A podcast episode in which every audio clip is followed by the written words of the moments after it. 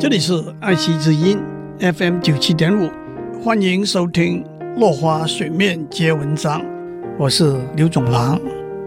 莫泊桑 Guy de Maupassant 是十九世纪的一位法国文学家，他写了三百多篇短篇小说，甚至被认为是近代短篇小说之父。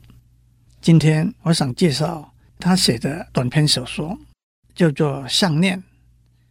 这篇小说的女主人翁是一个漂亮动人的女孩子。她出生在一个小公务员的家庭，没有嫁妆，不可能有什么期待，也没有机会认得嫁给一个有钱有地位的男人。她嫁了给在教育部工作的一个小科员。她穿着得很朴素，她没有漂亮的衣服。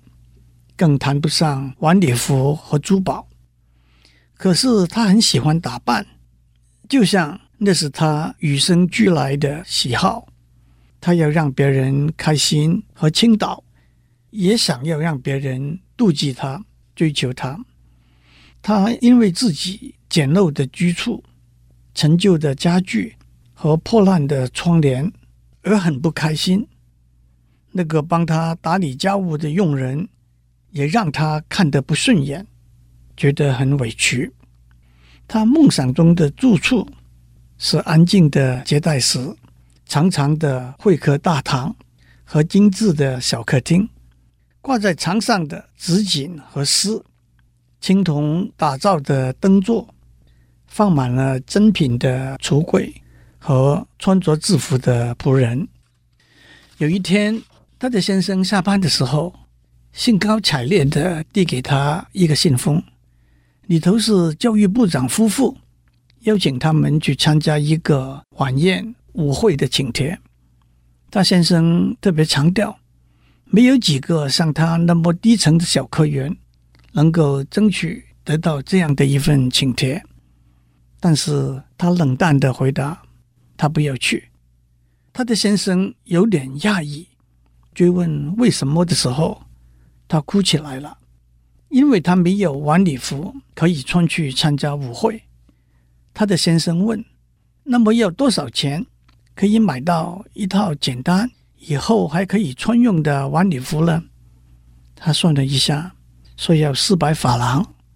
他的先生脸色微微一变，就答应了，因为他正好有四百法郎的私房钱，本来是存下来预备买一把枪。跟几个朋友去打猎用的。接近舞会的那几天，他显得很不开心和焦虑。他的先生说：“晚礼服不是已经准备好了吗？”但是他说：“我什么珠宝都没有，看起来很寒酸。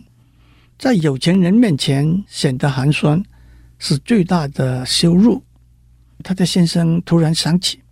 他在中学时候有一位有钱的同学，建议他去看这位好久没有见面的同学，向他借一件珠宝来佩戴。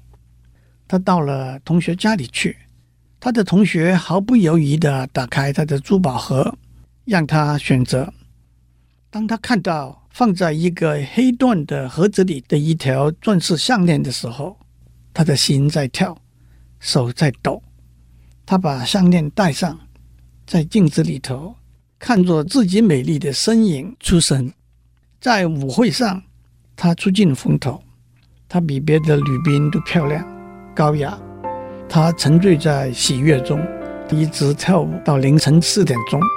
今天的时间到了，我们下次再继续聊。